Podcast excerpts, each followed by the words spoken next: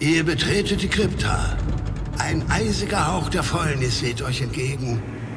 Aus uralten Sarkophagen erheben sich bedrohlich laut zwei in Lumpen gehüllte Gestalten. Würfelt Initiative und stellt euch den Gruftschrecken.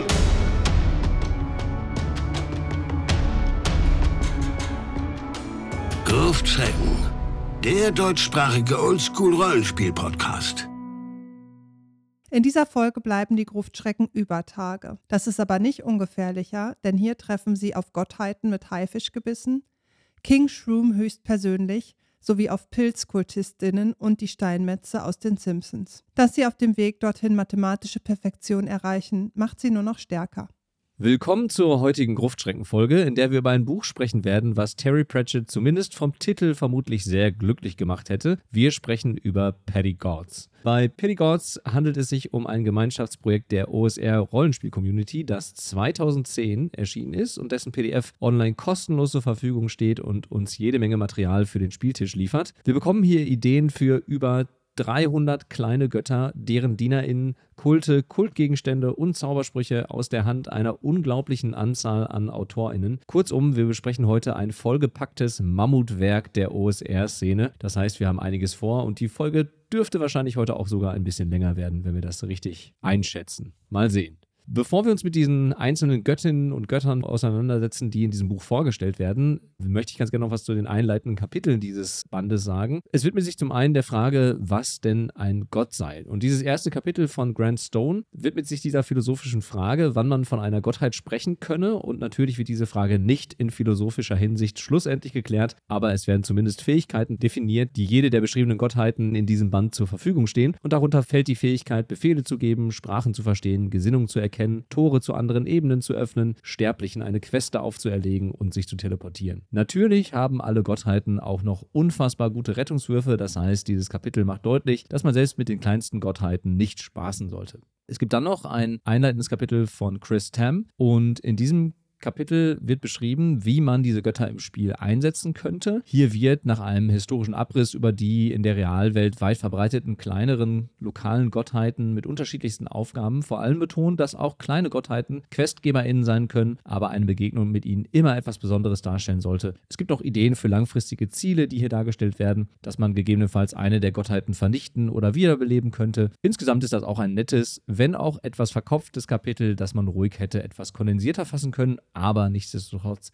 recht hilfreich. Als letztes gibt es dann noch ein Metakapitel, einen Beitrag von Matthew W. Schmier, der hier unter dem Synonym Bruder Fünftflöte wie ich es übersetzt habe, ich glaube, er heißt Fifth Whistle, schreibt. Und hier wird erläutert, wie man Gottheiten besänftigen kann und sie glücklich macht, also durch Gebete, Opfergaben und Questen. Außerdem bietet dieses Kapitel noch eine Formel, mit der man seine Gebete aufbauen kann, sogar mit einem Merkakronym und ein entsprechendes Beispiel gibt es auch noch dazu.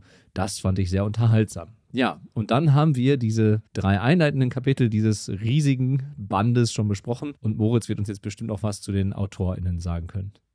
Ja, es sind natürlich Bazilliarden an AutorInnen unterwegs in diesem Band. Aber zwei große Namen sind auf jeden Fall zu nennen. Und wenn euch die Geschichte nicht so interessiert, könnt ihr jetzt kurz auf Durchzug stellen und in sieben bis acht Minuten wieder aufwachen. Ich werde nämlich was zu den beiden spektakulär guten James M. Ward oder auch Jim, wie wir ihn nennen, und zu Janelle Jacquet sagen. Jim Ward war nämlich einer der Spieler in Gygax frühen Greyhawk-Runden während der Entwicklung von D&D. Also dieser Typ ist von Anfang an dabei. Er war bei TSR angestellt und entwickelte zum Beispiel Gods, Demigods and Heroes für das ursprüngliche D&D.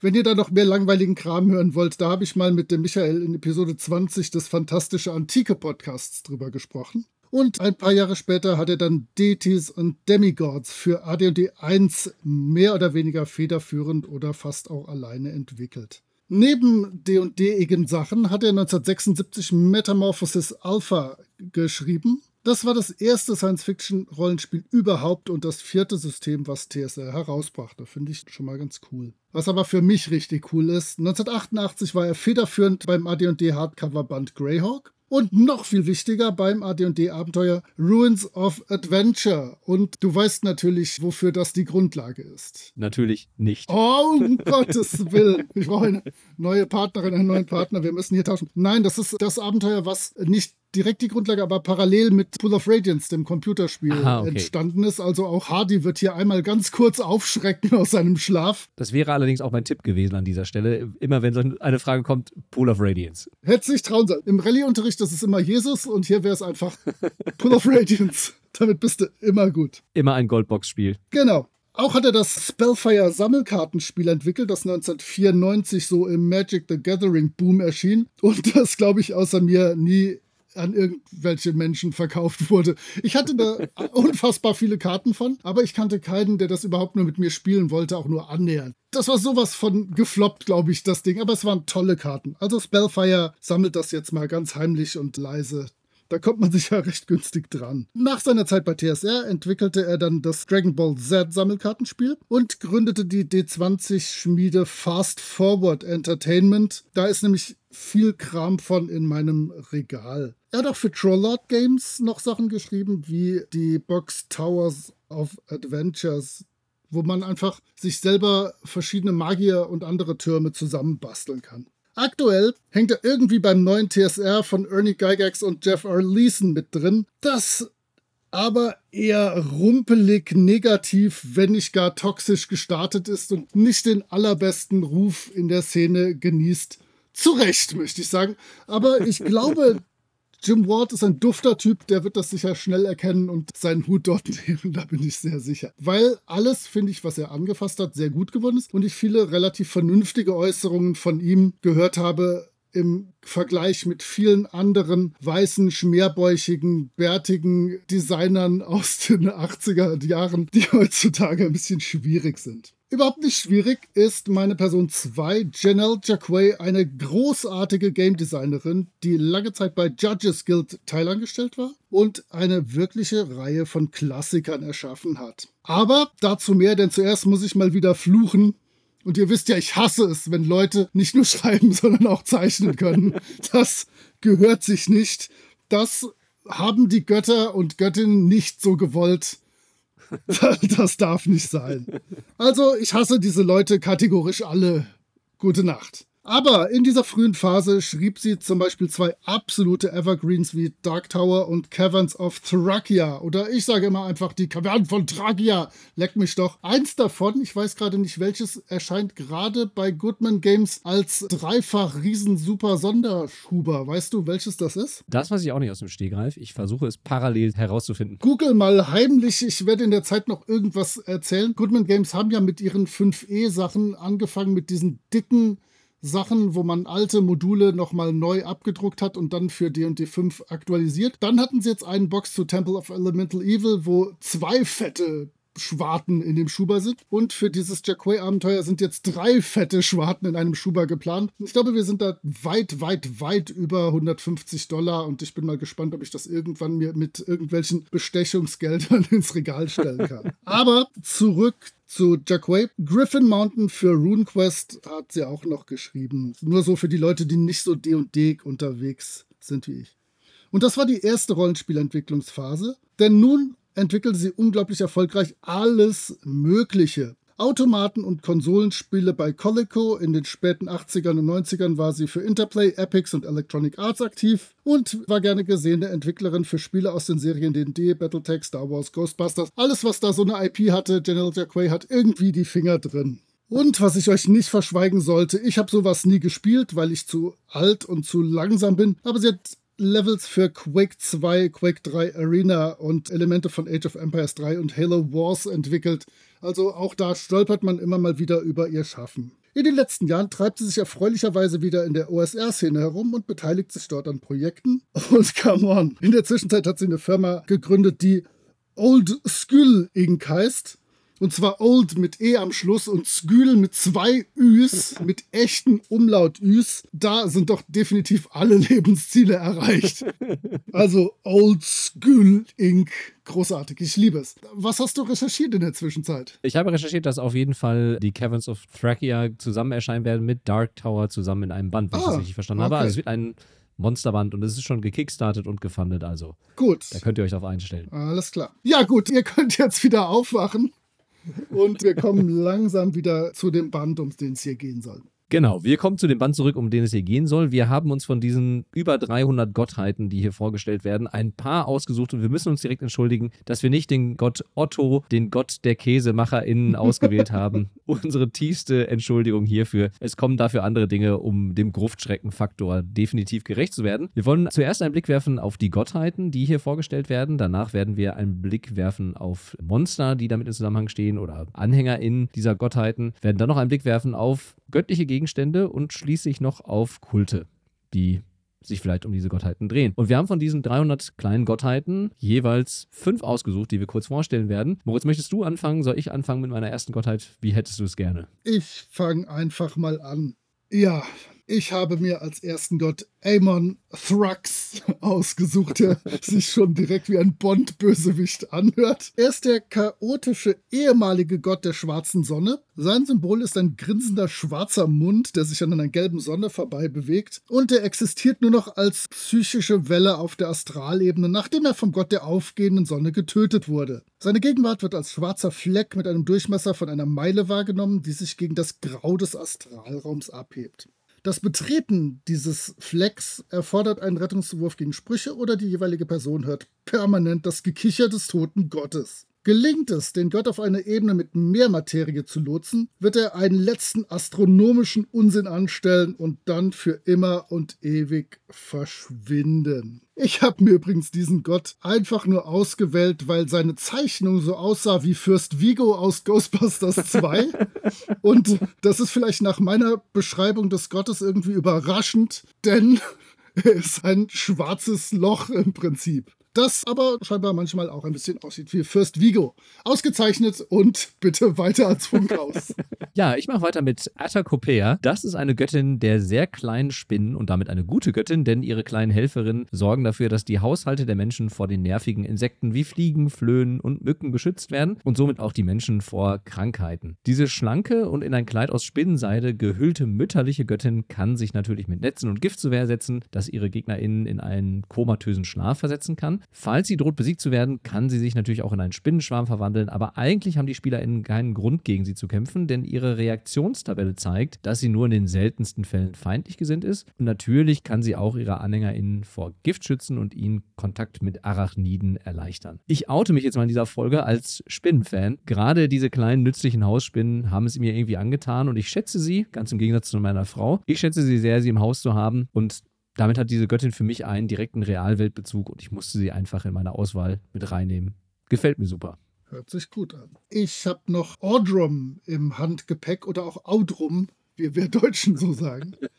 Das ist der neutrale Gott der fleischfressenden Pflanzen. Sein Symbol ist eine Venusfliegenfalle, die von einer Vampirranke umrankt wird. Auch wenn das nicht schön formuliert war, mir fiel keine bessere Übersetzung ein. Audrum ist ein riesiger karnivorer Pflanzenkelch. Auf seinem Körper leben eigenartige Insekten, und zwar Kinder von Migo- und Neandertalzwergen. Ähm, ja, hört sich auch gut an. Angebetet wird er von allen möglichen karnivoren Pflanzen, die ihm Opfer darbringen. Einst war sein Kult groß, jetzt allerdings gibt es nur noch wenig hundert weit verstreute AnhängerInnen. Aber Ordrum ist psionisch mit jeder grünen Pflanze auf der materiellen Welt verbunden und kann sie kontrollieren. Das finde ich ziemlich abgefahren, dass praktisch jede Brennnessel von ihm mal irgendwann kurz dir ans Bein gesteuert werden kann.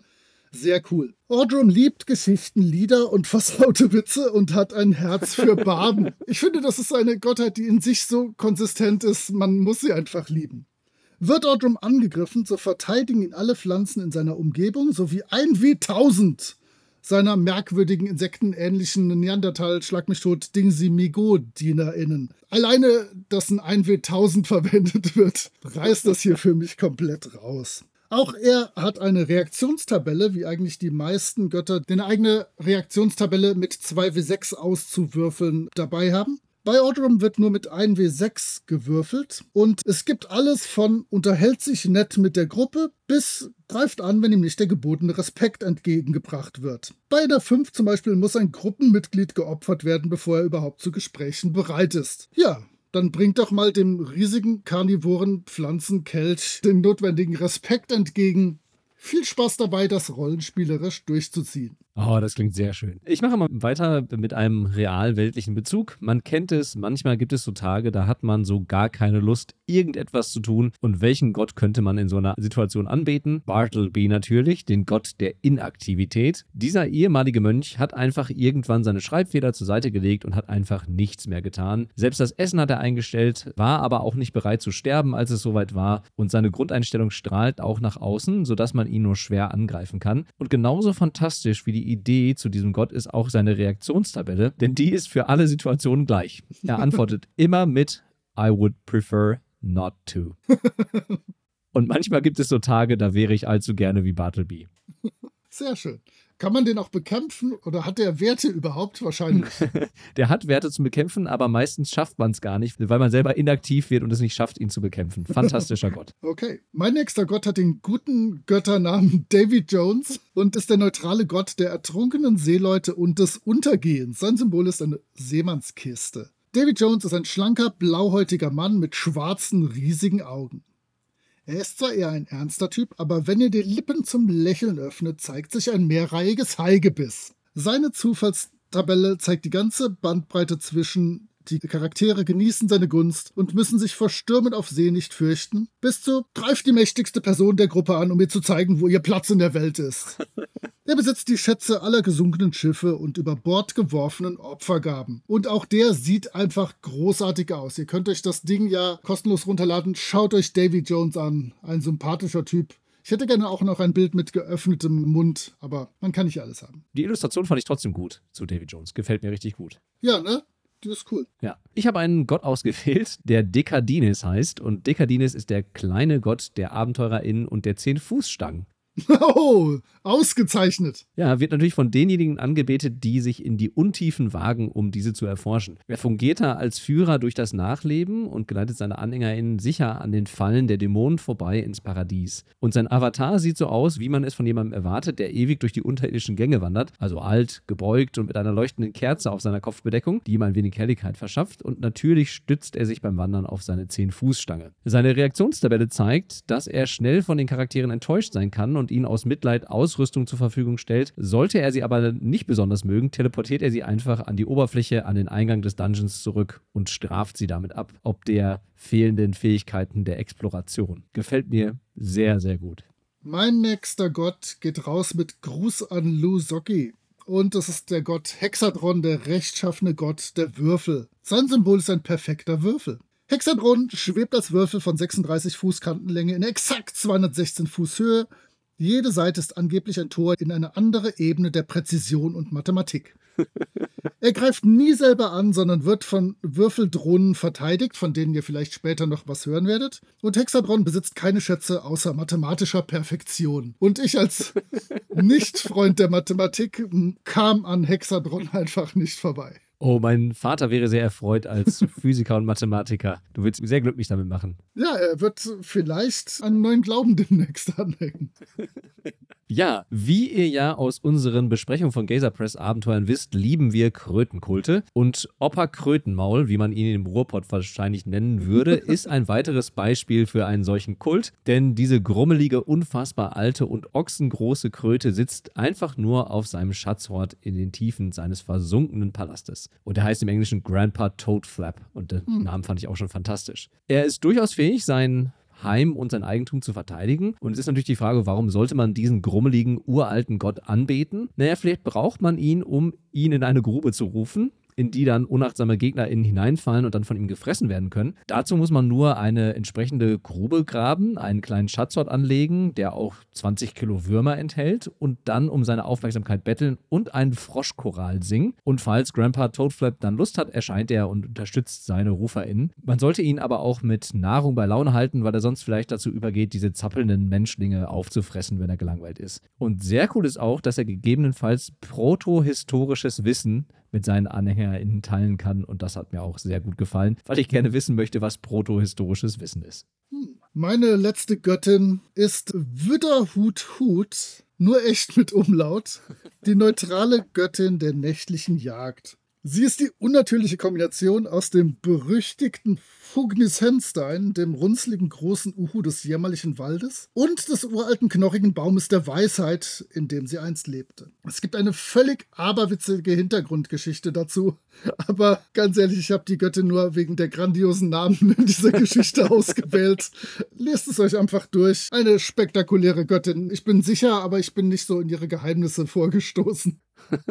Ich kann vielleicht zumindest noch eine Dienerin von ihr oh, anmerken oder hier in unserer Folge unterbringen. Bevor ich das mache, muss ich allerdings den Pilz-Content dieser Folge hochhalten und dafür musste ich natürlich King Shroom auswählen. Dieser Gott des Pilzkönigreichs und Patron der Pilzesser wird von denjenigen angebetet, die Pilze mit psychedelischer Wirkung verspeisen. Natürlich wird hier erklärt, dass dieser Pilzkonsum in engem Zusammenhang mit Magie steht, aber die Wege des Pilzes sind natürlich unergründlich. Auch wird nicht klar, warum das Pilzkönigreich im Krieg mit allen Echsenwesen, Drachen mit eingeschlossen steht. Da Pilze aber überall wachsen, weiß King Shroom über alles Bescheid, auch wenn sein Wissen eher verstörend und wir ist. Und wann immer etwas am Spieltisch mit Pilzen passiert, ist es nicht unwahrscheinlich, dass King Shroom sich dafür interessieren könnte. Er beobachtet dann die Charaktere eine Weile, um ihnen dann in den meisten Fällen kryptische Visionen zuteilwerden zu lassen oder ihnen eine Aufgabe zu übertragen. Und natürlich ist er ein mächtiger Magiewirker der Stufe 23, der wie ein Mykonid aussieht und durch seine Pilzsporen wiedergeboren werden kann. Insgesamt ein sehr amüsant geschriebener Gott, der laut Eintrag auch von Riesengrillen geliebt wird. Und wir werden gleich nochmal auf ihn zurückkommen, wenn wir über seinen Kult sprechen. Definitiv guter Gruftschrecken Content. Ja.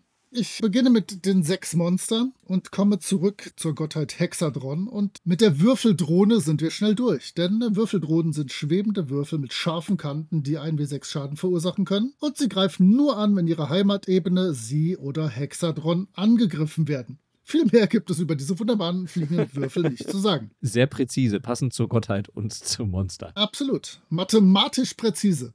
Ja, ich habe mir was nicht so Präzises ausgesucht, denn bei Beanie the Imp, also Beanie dem Teufelchen, handelt es sich um ein Comic Relief Monster, das nur sich selbst dient. Denn dieser Zigarre rauchende, saufende, unverschämte Teufel hält sich selbst für einen kleinen Gott. Man kann ihn dazu einsetzen, die Aktionen der Charaktere kommentieren zu lassen, sie einfach nur ein bisschen zu nerven oder ihnen in ausweglosen Situationen wie der Pate einen Deal vorzuschlagen. Und ich musste beim Lesen das ein oder andere Mal schmunzeln und die Illustration des pinkelnden, Zigarre rauchenden Imps habe ich dann direkt motiviert, ihn hier in unserer Besprechung unterzubringen. Der kann bestimmt auch wirklich nervig sein, aber vom Lesen her klang es sehr spaßig. Mein zweites Monster führt mich dazu, dass ich hoffe, dass dieser Band niemals ins Deutsche übertragen werden muss und schon gar nicht von mir, denn es ist der Editor mit E-D-I-T-A-U-R, der halt haarscharf am Editor formuliert und ausgesprochen ist. Dabei handelt es sich um dürre, vierarmige Minotauren, die Gottheiten dienen, die mit Schreiben, Zeichnen oder Buchhaltung zu tun haben. Editors besitzen vier Waffen, meist sind das Axt, Hammer, Schwert und Speer, mit denen sie ganz normal angreifen können. Sie können damit aber auch mit begrenztem Wunsch Dokumente verändern. Und das hat der Autor genutzt, um vier Wortspiele rauszuhauen. Denn er kann mit der Axt, und ich sag's direkt auf Ausländisch und versuche es gar nicht erst zu betreiben, mit der Axt kann er Give Things the Axe, mit dem Schwert kann er Cut Copy, mit dem Hammer kann er Hammer Out the Details und mit dem Speer kann er Getting to the Point als Fähigkeiten wirken. Und diese Fähigkeiten haben dann auch Auswirkungen auf die Wirklichkeit. So kann ein Editor beispielsweise, wenn er den Plan eines Dungeons besitzt, die Umrisse in vernünftigem Rahmen ändern, zum Beispiel Türen versetzen oder die Funktionsweise einer Falle verändern. Das ist so ein bisschen so ein klassisches Klugscheißer in Monster von irgendjemand, der Spaß hatte, mit Sprache rumzubasteln, weil ich mir nicht gut vorstellen kann, die irgendwie im Spiel vorkommen zu lassen. Aber als Idee sind sie spektakulär und fast an der Grenze zu witzig. Ja, okay. Ich habe ja schon gesagt, dass ich Spinnen mag und deshalb überrascht es auch nicht, dass ich als nächstes die Schlossknackerspinne ebenfalls mit aufnehmen musste. Diese Dienerin von Wüderhut Hut wurde von einer Meisterdiebin ausgebildet und kann vor allem Schlösser knacken. Sie ist auch nicht schlecht darin, Fallen zu entschärfen, aber Schlösser knacken ist ihr Ding. Vor allem befreit sie aber für ihre Göttin eingesperrte Kreaturen und das kann natürlich dann für interessante Situationen im Abenteuer sorgen. Ich finde, das ist ein netter kleiner Beitrag, der mir gut gefallen hat. Ja, absolut. Ja, wenn du jetzt so ein bisschen mit Finesse unterwegs warst, packe ich jetzt wieder den Dampfer mal aus, denn ich habe PYZ 2000 oder auch PYZ 2000, wie er heißt. Eine chaotische, weiterentwickelte Maschinenintelligenz. Und PYZ ist ein fehlgeschlagenes Robo-KI-Experiment eines paranoiden Gottes. Zu 1% ist er zu der Gottheit loyal und zu 99% streift er einfach hirnarm umher und haut Sachen und Dinge und Leute kaputt. Er ist eine simple Blechbüchse, die entweder zuschlägt oder mit Lasern aus den Händen schießt. Ich habe ihn wegen der Laser aus den Händen gewählt. Laser sind immer eine gute Sache. Es geht nichts an Lasern vorbei. Ja, ich habe auch was, was zumindest mit Licht zu tun hat, denn ich habe mir die Glimmer-Paladine ausgewählt. Und die Beschreibung der Fähigkeiten dieser Paladine hat es mir angetan, denn diese Paladine können im Kampf in einem Lichtregen nach oben verschwinden und dann aus dem Hinterhalt angreifen. Das ist auch schon alles, aber ich finde, das hat bei der ersten Begegnung mit diesen Kämpfern des Daryl Orth einen Überraschungseffekt und außerdem tragen sie noch ein bisschen Loot wie Kerzen, Laternen und sogar ein bisschen Glimmering Water bei sich, das die Charaktere heilen kann. Aber diese grundsätzliche Vorstellung von diesen Teleport-Paladinen fand ich irgendwie cool und deswegen habe ich sie ausgewählt. Nichts besonders Besonderes, aber irgendwie haben sie Style. Ja, kommen wir zu sechs Objekten. Und bei meinem ersten Objekt habe ich mich einfach nur verlesen, deswegen habe ich das genommen. Ich wollte die Jade-Tränen besprechen. Aber es sind jetzt die Jale-Tränen und Jale oder Yale scheint eine Gottheit zu sein. Und dabei handelt es sich um Edelsteine, kleine kristalline Schweißtropfen, die entstehen, wenn der Gott Jale seinen fiebrigen Körper an der Haut der Realität reibt. Ja, das ist ebenso eklig wie poetisch. Diese Tränen können dann in den Schreinen der Gottheit geerntet werden. Eingenommen steigern sie sowohl Libido als auch Potenz für 24 Stunden lang ganz gewaltig aber durch die fieberhaften Träume sinken Unheilsvermögen und Besonnenheit ganz enorm. Das bedeutet, in Spielwerten Charisma und Konstitution werden um vier gesteigert, die Weisheit um sechs verringert in diesem Zeitraum. Und Entschuldigung, ich wollte das nicht, ich wollte Jadetränen besprechen.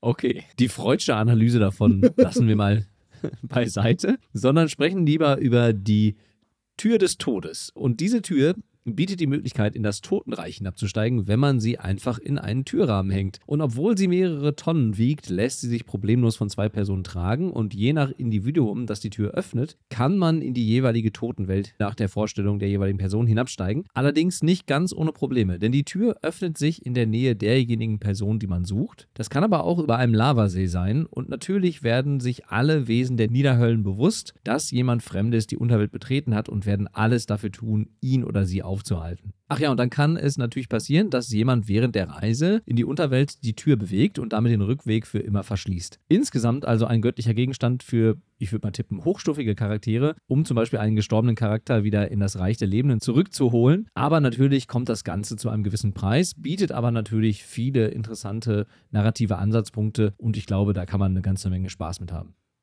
Ja, jetzt wird's abstrus nachdem ich schon die Jade Tränen hatte. Jetzt gibt es den göttlichen Milcheimer.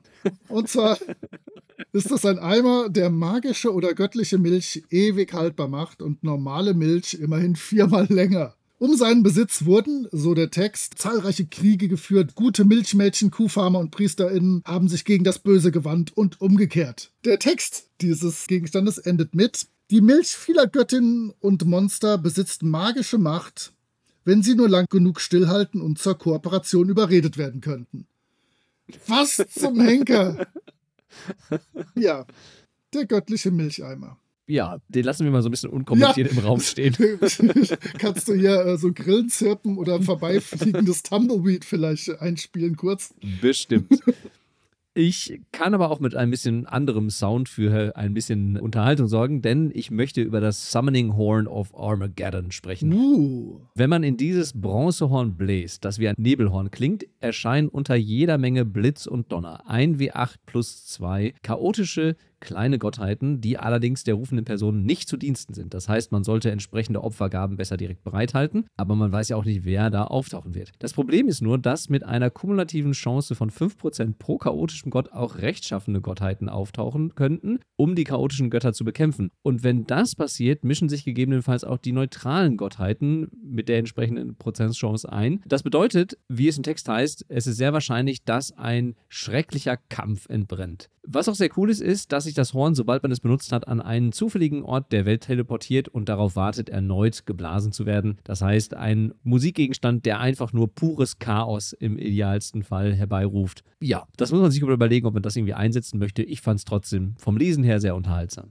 Ich bin auch bei purem Chaos, nähere mich aber von einer anderen Richtung her. Und zwar habe ich den What the Fuck Zauberstab Oh ja, den Und- wollte ich auch auswählen.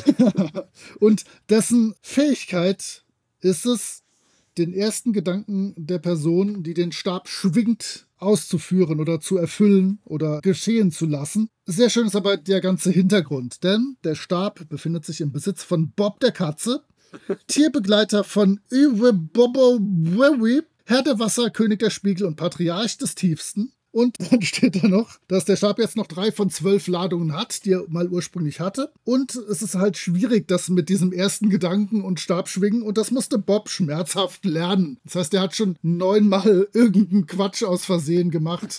Und wenn die Gruppe das Ding kriegt, wird sie vermutlich erstmal zweimal irgendwas damit machen, indem sie probieren, was gerade dieser blöde Stab macht. Und dann vielleicht noch eine sinnvolle Sache ausführen können. Aber der What the fuck Zauberstab ist auf jeden Fall verwirrend und chaotisch.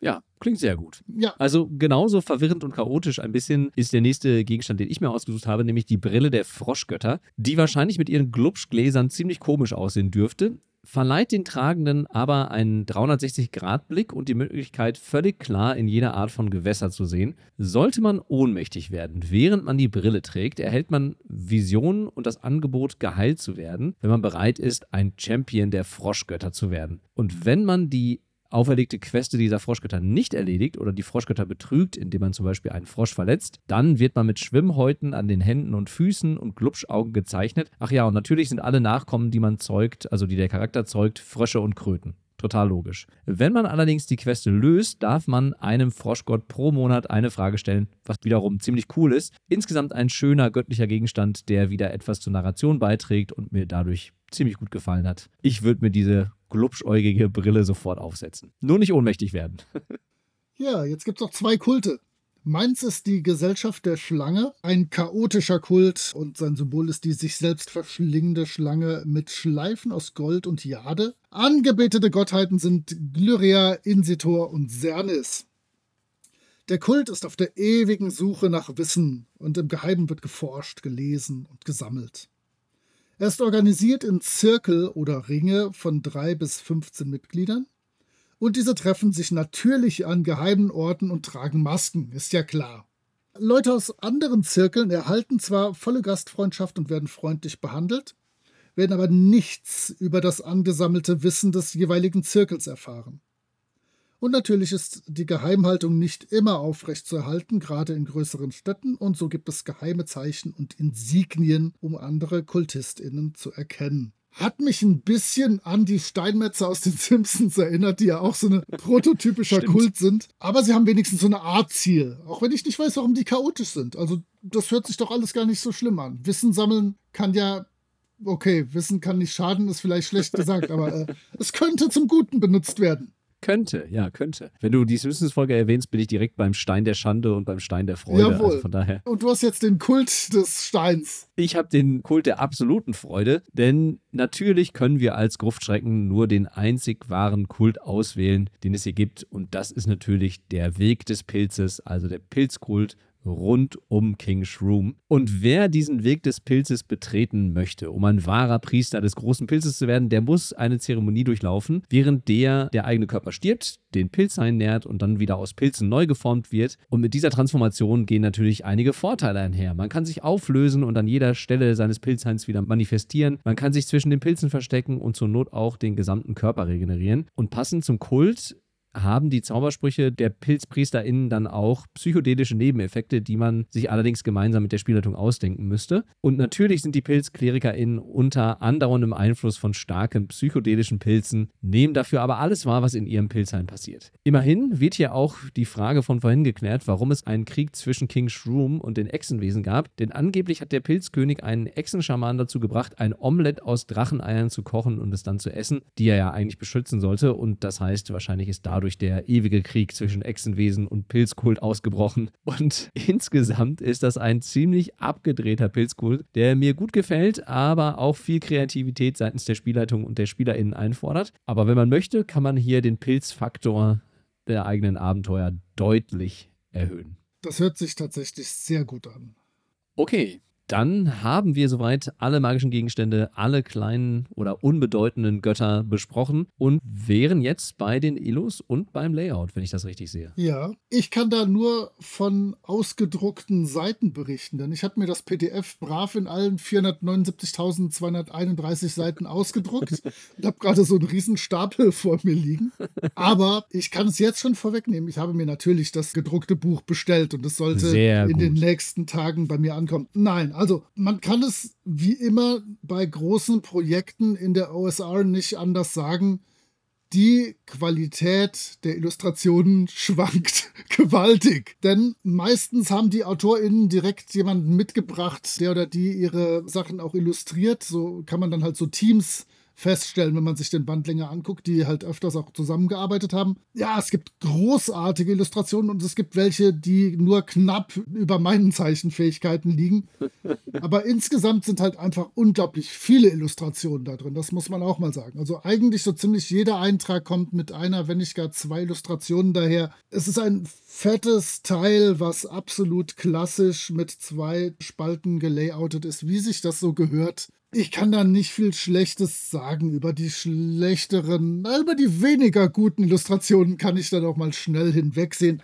Also direkt auf der Seite mit Amon Thrax, meinem Freund Vigo, sind drei Illustrationen und die sind alle jetzt nicht so, dass Larry Elmore sich nicht dafür schämen würde. Aber es hat jede Gottheit da ihre Illustration. Alles gut, ich möchte da nichts Negatives sagen. Also ich kann mich da auch eigentlich nur anschließen. Die Qualität der Zeichnung schwankt deutlich und ist auch vom Stil her sehr unterschiedlich. Manchmal haben wir sehr comichafte Zeichnungen, manchmal haben wir sehr realistische Zeichnungen. Manche sehen wirklich gut aus und unterstützen den Beitrag. Manche sind eher ein bisschen störend, würde ich fast sagen, durch ihre mangelnde Qualität. Aber, wie du schon gesagt hast, fast jeder Gott hat eine, oder ich glaube jeder Gott oder jede Gottheit Ich würde sagen, ja. hat eine Illustration, sodass man zumindest direkt eine Idee hat durch die Illustration und die kurzen Schlagworte, die man zu Beginn des Eintrages bekommt zur Gottheit, um was es sich da eigentlich handelt. Und das finde ich dann doch sehr, sehr hilfreich. Also von daher erfüllen die einen guten Zweck. Die Cover-Illustration gefällt mir ziemlich gut, auch wenn sie nicht unbedingt erkennen lässt, dass es hier um Gottheiten geht, aber trotzdem eine solide Illustration. Und das Buch an sich ist wirklich ein unfassbarer Brocken mit jeder Menge Inhalt drin und es sieht ausgedruckt wirklich auch richtig gut aus. Man kriegt es über Lulu, glaube ich, kann man es bestellen, gedruckt und auch in der Hand liegt es gut und sieht fantastisch aus. Und hat einen gnadenlosen Preis. Ich glaube, ich habe 17 Euro ein bisschen was bezahlt und Free Shipping mit irgendeinem Coupon mir geschnappt. Also, das kann man sich für so einen Riesentrümmer durchaus mal gönnen. Ja, du darfst aber mit dem Fazit starten zur Strafe. Ja, sehr gerne. Ich habe weil es ja du es vorgeschlagen hast, genau.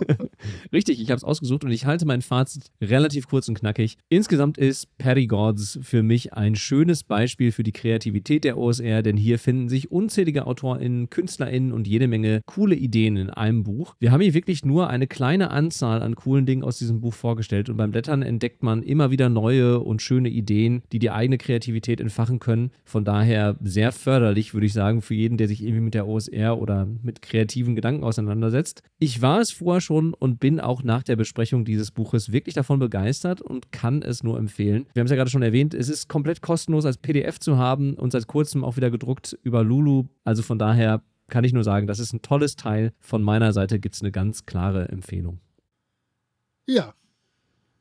Dann bis in zwei Wochen. Nein, wirklich. Also da kann man nicht viel mehr sagen. Das ist ein unfassbar kreatives Werk, was die Grenze zum Wahnsinn oft überschreitet, aber das ist ja in diesem Bereich absolut nichts Schlechtes. Nee, ich möchte da nichts weiter zu sagen. Alles gut. Ein irgendwie großartiges Teil. Sehr schön. Ich habe mein Achievement für dieses Jahr schon unlocked. Ich habe den OSR-Papst sprachlos gemacht. Alles erreicht. Und das schon direkt in der ersten Woche. Unfassbar. Unglaublich. Ja, dann können wir ja nochmal zum Abschluss zwei Dinge tun, nämlich erstmal allen unseren HörerInnen ein schönes neues Jahr und ein frohes neues Jahr wünschen und hoffen, dass all eure Träume in Erfüllung gehen, die ihr da so habt für dieses Jahr. Und natürlich wollen wir auch noch einen kleinen Ausblick geben auf unsere nächste Folge. Und wenn meine Liste stimmt, Ich glaube, wir befinden uns im Fernsehen-Bereich nächstes Genau Mal, das. oder? Ja. Gut. werden wir über ein Fernsehen sprechen. Ein paar Bände gleichzeitig. Mal sehen, wie das wird. Also, wir hören uns beim nächsten Mal. Wir freuen uns schon. Macht's gut. Tschüss. Ciao.